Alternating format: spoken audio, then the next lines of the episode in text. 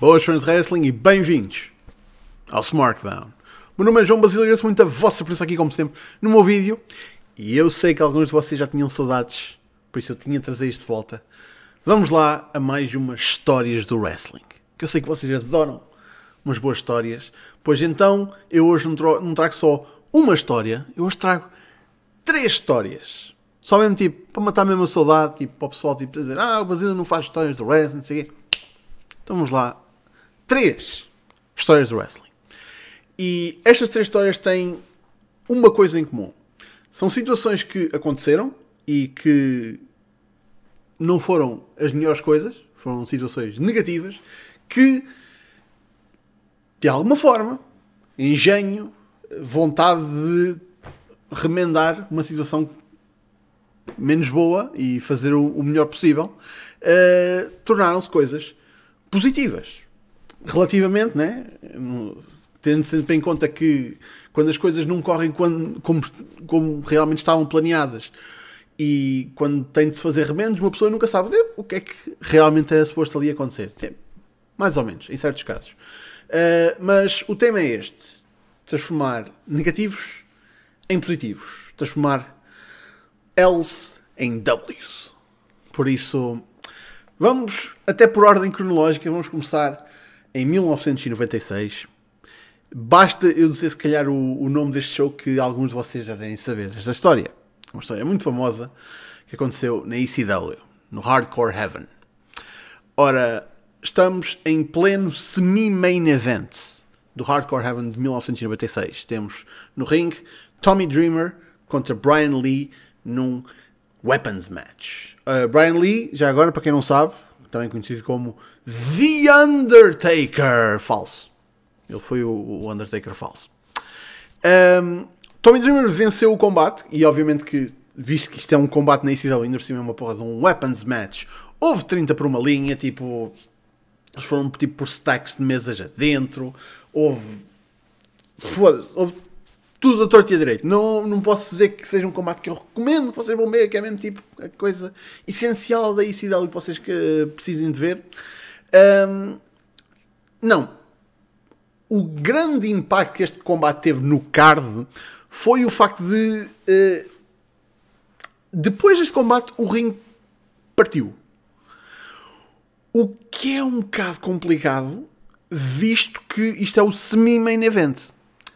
A seguir íamos ter Sabu e Rob Dam. E eu acho que esse combate não ia funcionar assim tão bem com o ringue partido.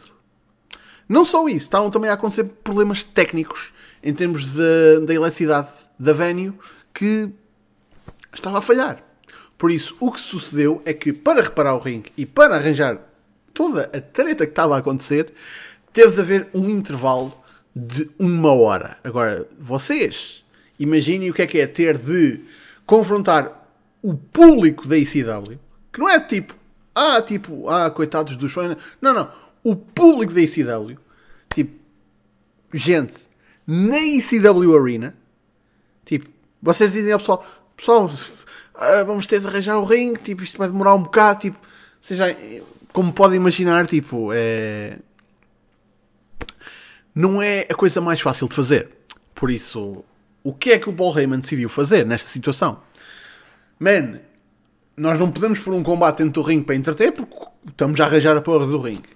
Não é como se a gente tivesse um Titantron que pudéssemos estar a passar tipo promos ou algo do género. Tipo, man, temos de fazer alguma coisa. A decisão do Paul Heyman foi: man, pega aí na Kimona e manda para ali ela que vai fazer um striptease, uma dança, qualquer merda, tipo, pá, que entretenha o pessoal. E assim foi.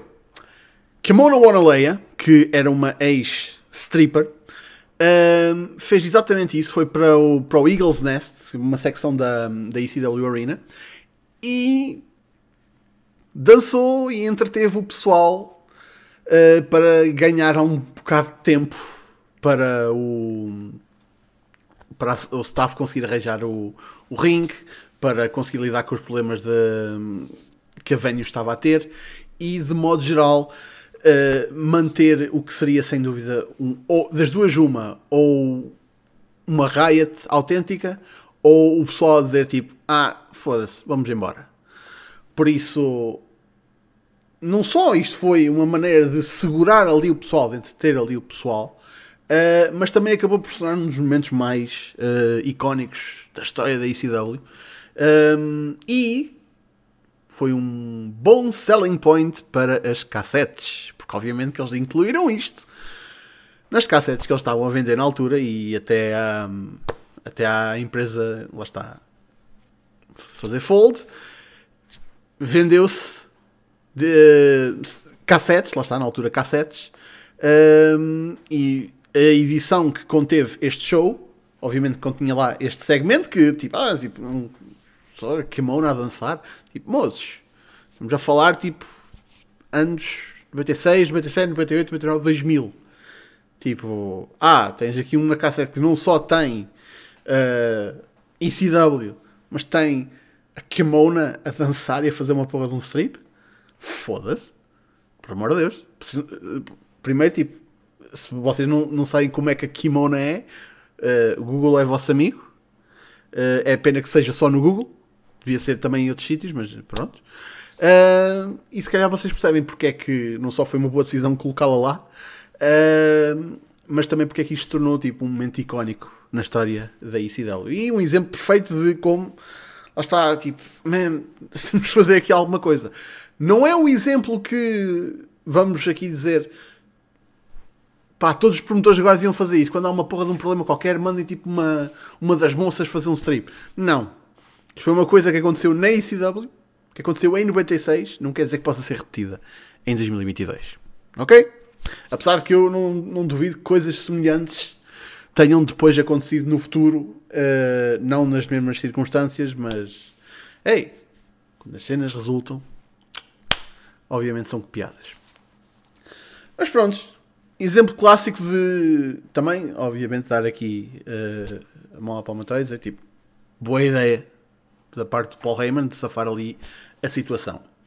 Vamos ver como é que Vince McMahon safa uma situação também complicada. E lá está, mais uma vez, basta dizer o nome deste evento que eu aposto que 99% de vocês sabem exatamente o que é que eu vou estar aqui a falar agora. Royal Rumble de 2005. Sim, essa Royal Rumble. A mítica Royal Rumble que terminou com John Cena e Batista a eliminarem-se de uma forma que, se aquilo fosse a porra do plano, eles não conseguiam bater com uh, os pés no chão exatamente ao mesmo tempo. Nem que tivessem lá tipo, vá, um, dois, coisa. Não dava para fazer aquilo tão bem planeado como realmente ocorreu fora do plano, assume-se. Porque temos momentos finais, o Edge é mandado fora, é o penúltimo a ser eliminado, temos Batista, temos John Cena dentro do ring e hum, é o finish da Royal Rumble. É o main event de um dos shows mais importantes do ano. Daqui sabemos quem é que vai para a WrestleMania. Na altura era uma coisa que ainda tinha valor e acontecia. O Batista pega no John Cena para, para lhe fazer uma Batista Bomb. Eles vão para trás, não sei se foi por, pelo peso. Uh, o Batista não consegue segurar no Cena, eles vão para trás o, fazem o chamado ass over tea kettle, tipo, vão por cima da top rope e caem os dois. E vocês podem ver o vídeo e podem ver, tipo, frame a frame. Eles caem exatamente, exatamente ao mesmo tempo no chão. Agora, já houve finishes na Royal Rumble que terminaram tipo com dois vencedores. E esse era o objetivo. Aqui não era. Por isso, o que é que acontece? imediatamente há ali uma situação que é o que é que a gente faz? E as primeiras pessoas que reagiram a esta situação são os árbitros, que obviamente estão, estão ali fora, e, eles é e, e, o público olha para eles para tipo, estamos para lá, quem é que ganhou? O que é que aconteceu aqui? E imediatamente, eu não sei, lá está, porque temos de ter em conta que os árbitros da WWE têm o auricularzinho, acho que já na altura tinham, por isso, se não lhes foi dada a indicação, kudos para a equipa de árbitros. Porque o, o que acontece a seguir é os árbitros do Raw vão para o gajo do Raw, os gajos do SmackDown vão para o gajo do SmackDown, se não me engano o Batista era do Raw e o, e o Cena era do SmackDown, e começam a dizer, não, o nosso gajo ganhou. Não, não, não, não, não, o nosso gajo ganhou. E até dá, há uma altura que dá para ver, tipo, a falar o, um, um dos refs do Raw, a, a dizer, pô, Charles Robinson, tipo, levanta-lhe a mão, levanta-lhe a mão. Tipo, se for, se calhar, atenção, podia ser só ele que tinha auricular, podia ser uma situação que, tipo, man, temos de arrascar aqui alguma coisa, tipo, pá, levanta-lhe a mão e a gente levanta-lhe a mão e, tipo, pronto, a gente empata aqui um bocado. Até que alguém aparecesse para tirar as temas, que aparecesse uma porra de um general manager ou alguma coisa. Por isso, imediatamente criou-se ali uma porra de uma intriga e de um drama que, honestamente, é daquelas coisas que só se consegue criar no wrestling. Um, o que aconteceu a seguir foi um bocadinho mais infeliz, obviamente, a gente sabe. Tipo, o Vince apareceu, pessoa perfeita né, para lidar com uma situação de high stakes como esta. Um, todo fodido, né? Um, e a correr para o ringue e a deslizar para dentro do ringue, bate com os quads e fode-se todo. E fica ali sentado porque ele literalmente não se consegue levantar uh, porque os dois quads foram à vida. E depois, lá está, depois veio-se a saber que o Edge depois contou num, num, num show que ele fez no, no Reino Unido um, que eles tipo limparam completamente tipo, disseram tipo, pessoal saiam dos corredores, saiam dos corredores, toda a gente sai dos corredores para o Vince se arrastar essencialmente sozinho até à limusine dele para o levarem ao hospital. Porque o Dude não queria sequer que os lutadores ou que o staff o visse da maneira que estava, eh, porque ele não estava bem, obviamente.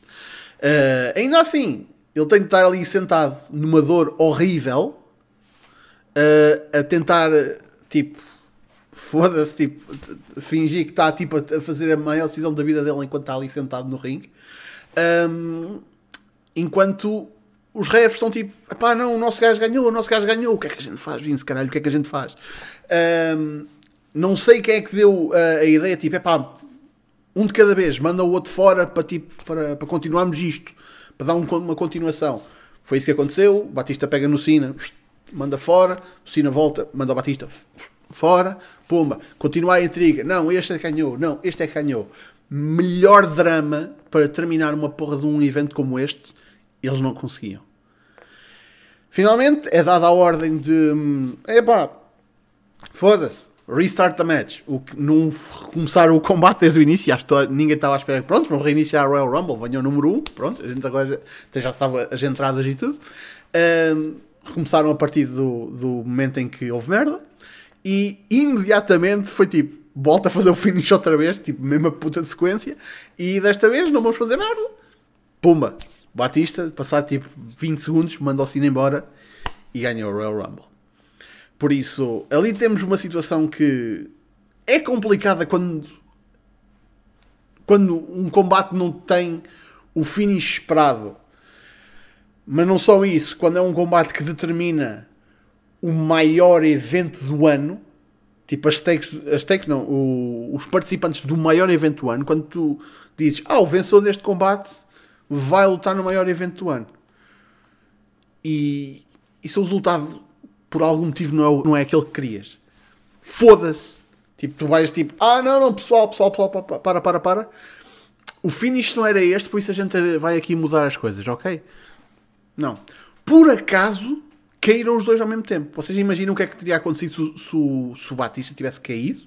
Primeiro, possivelmente o Vince teria dito, man, então pronto, agora temos de ir com o Cena.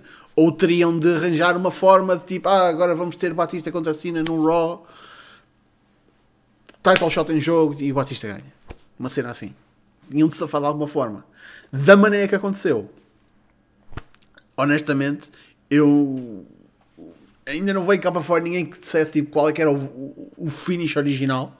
Algo me diz que não, que não era mais do que um finish normal de uma Royal Rumble, é tipo um gajo eliminar o outro. Mas algo me diz que não teria sido tão bom como o que foi. Honestamente. Por isso, lá está, mais uma vez. Situação complicada que foi tornada num pá, num momento bastante, uh, bastante bom. Finalmente, de 2005, vamos para semana passada. E isto não estamos nas grandes empresas de wrestling uh, americano. Desta vez vamos para o Reino Unido. Vamos para uma empresa uh, da zona de Londres que hum, trabalha com um certo designer português uh, há vários anos. E o trabalho desse designer português, que acaba também por ser youtuber, de certa forma, não é? Mais ou menos. Um, o trabalho dele é fazer coisas como posters, uh, gráficos para os combates e um, as tarjas a promover o evento. Tipo uma tarjas e tipo com as redes sociais, a data, um, alguns lutadores a ser destacados. E isto é uma, uma tarja, tipo uma. Tipo uma, um banner uh, que é colocado à frente da venue que vai ter o show. E está lá durante umas duas ou três semanas antes do show para promover o espetáculo, não é? Obviamente. Um, acontece que na semana passada o promotor desta empresa reparou que, ei, para lá, o nosso show é neste dia, é no dia X, mas no banner que eu já imprimi, que tem 2 metros, que é tipo. É, um, é uma coisa grande, que é para estar à frente de um edifício, a, a data está errada. Ou seja, meu designer fez merda. Maldito designer, meu. Foda-se, eu tinha despedido o gajo. Foda-se. Ou com caralho. E estamos a falar de um promotor que não vai simplesmente, ah, foda-se, vou colar aqui tipo um papel por cima e desenhar aqui a data certa. Pronto, é, é um 8, é, é supostamente é, está lá um 8, é, um, é suposto ser um 7, vou, pronto, meto um papelzinho por cima, vou escrever aqui um 7, está feito. Ficava bem mal. E há malta que realmente ainda tem algum orgulho na, na imagem que deixa da sua empresa. Por isso, o que fazer? Temos aqui uma peça que é importante para a promoção do show que não pode ser usada porque tem a porra da data errada. Tipo, já viram o que é que era o pessoal aparecer no dia errado para o show? Não era bom. Por isso, o que é que a gente faz? Primeiro manda-se vir com, com, o designer e com razão. Moço, puseste a data errada uh, no banner. Agora tenho aqui um banner que tem a data de um dia e o show é no outro. O designer diz. Já não lembro exatamente o que é que eu disse na altura. Mas foi algo na, por volta de. Ei, foda-se, desculpa. uh, o promotor diz: pá, também passou por mim. Lá está, eu também tenho de aprovar estas coisas. Isto também passou por mim. Lá está. Porque uma pessoa já trabalha há anos e já está habituado tipo, a ver aquele, aquele design e já está habituado a ver tipo mês, dia. Tipo, prontos. Uma pessoa já assume tipo. É, é automático, é um processo que já, já acontece várias vezes. O que é que eu faço agora? O designer teve uma, uma, ideia que foi: Man, tu por acaso estás a promover um, um combate, mesmo no gráfico, uh, em que tens uma disputa entre dois lutadores. Um é o treinador da academia da, da empresa e o outro quer tomar conta da academia. Porquê é que tu não metes o gajo que quer tomar conta da academia, que é, uh, que é Hill, uh, a vandalizar este cartaz, filmado, filmado de forma a não apanhar a parte da data, mas a apanhar a parte, o resto do, do cartaz que está bom, uh, mete-o a vandalizar, tipo a fazer grafite por cima da, da, da, cara do Babyface, a cortar uma promo, a dizer que tipo, coisa que neste dia, que coisa que ele vai tomar conta da escola, não sei o quê. Man, aproveitas, pegas num pedaço uh, uma coisa que já não podes usar como um um prop promocional e usas como um prop para uma promo. Que é uma forma também de promover o show, afinal de contas. Por isso, yeah, mais vale fazer isso do que simplesmente deitar isso para o lixo. Porque efetivamente, tipo, não é como se eu pudesse voltar à gráfica que imprimiu aquilo e dizer tipo, ah, isto está errado, posso voltar a imprimir? Não. Ele voltou a imprimir com a data certa depois. Um, e foi exatamente isso que ele fez. Ele pegou no, no Reel, um, gravaram uma promo durante um dia de, de treino, tipo, uh, Hill a mandar vir, não sei o quê, tipo, grafitar uh, aquele, aquele banner e depois arrastar o banner tipo, ir com ele, tipo, ir uh, aparecer lá na, na academia durante um treino, mandar vir com, com o Babyface, aqui, tipo, pumba, e o Babyface tipo, ah, foda-se, caralho, este gajo deu-me cabo do, do banner, foda-se. No fim, uma situação que não só custou dinheiro, porque lá está, é um, não são coisas baratas, banners, um, e que a reação mais simples teria sido: olha, foda-se, um, está estragado, não vamos poder usar, vai para o lixo. O que acabou por acontecer foi: pá, olha, já que isto está assim, vamos aproveitar, vamos fazer aqui qualquer coisa com isto para promover o show. E pá, está dentro do que a gente está a tentar promover, que é este gajo. É suposto vocês não gostarem dele e é suposto vocês gostarem deste gajo. Melhor maneira de mostrar que este gajo é heal do que mostrar literalmente a vandalizar uma coisa. Para todos os efeitos, para quem não sabe que aquele banner já estava estragado, aquilo era um banner completamente normal e bom. Por isso, filho da puta, foda-se, estragar ali as merdas da empresa. What the fuck? Por isso, lá está. É uma daquelas situações em que um negativo é transformado num positivo. Não, não é. Não é uma história nos termos das outras duas. Tenho plena noção. Mas olha, foi uma cena que aconteceu a semana passada e que eu ainda me sinto um bocado mal. Por isso, uh, yeah. No fim do dia, o que é que eu quero dizer com tudo isto? Tanto no wrestling como na vida, Nunca peguem numa situação que é pá, não está a correr bem, que as coisas não, não estão exatamente como uma pessoa queria e digam, pronto, está perdido, pá, bota para o lixo, está, acabou, pronto, rendemos-nos, está fodido. Não.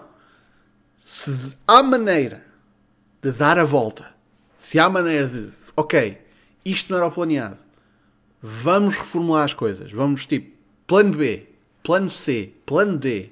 Temos o alfabeto todo e depois ainda temos os números. Man, se há forma de pegar num aspecto negativo de algo e transformar, pá, se não num negativo, mas deixar que aquilo seja um. um uh, deixar, deixar que aquilo seja tão negativo e se transforme num positivo, ou pelo menos numa coisa neutra, ou pelo menos deixe de ser negativo, é isso que eu estava a tentar dizer antes de fazer merda, um, é a melhor coisa a fazer. Porque nunca sabe. Se calhar esta, este remendo pode ser bastante bom. Pode criar um momento histórico, pode criar uma situação que de outra forma não teria conseguido ser criada, ou pode tapar a merda que o teu designer fez. Porque é um idiota do caralho. Por isso, aqui estão três histórias do wrestling. Eu sei que vocês tinham saudades delas. E se calhar essas não foram as mais obscuras, nem as mais tipo desconhecidas, pelo menos a última, que essa ninguém, ninguém, ninguém sabia. Um, quais são os exemplos que vocês sabem dentro da indústria do wrestling de situações negativas que foram remendadas, seja na altura ou ao longo do tempo, para se transformarem em positivas? Outras ideias também me vieram à cabeça, tipo a situação em que houve. Um, Uh, a cena da Arábia Saudita com a WWE, que, que eles ficaram lá, tão tipo, man, não temos ninguém para o SmackDown, manda vir o pessoal do NXT. E a SmackDown foi bem fixe, também considerei essa história. Um, deixem nos comentários, digam deem-me exemplos de boas histórias em que as pessoas conseguiam transformar pontos negativos em pontos positivos. E da minha parte é tudo, meus amigos. Muito obrigado pela vossa presença. Cá estaremos para a semana para mais um smartphone. Por isso, até lá. Já sabem, Facebook, Twitter, YouTube, está tudo na descrição ou em smartphone.net. Sigam o Espaço do Fontes aos domingos, Battle Royale às segundas-feiras, Preview Shows quando há pay-per-views. E, bem, até para a semana. Fiquem bem.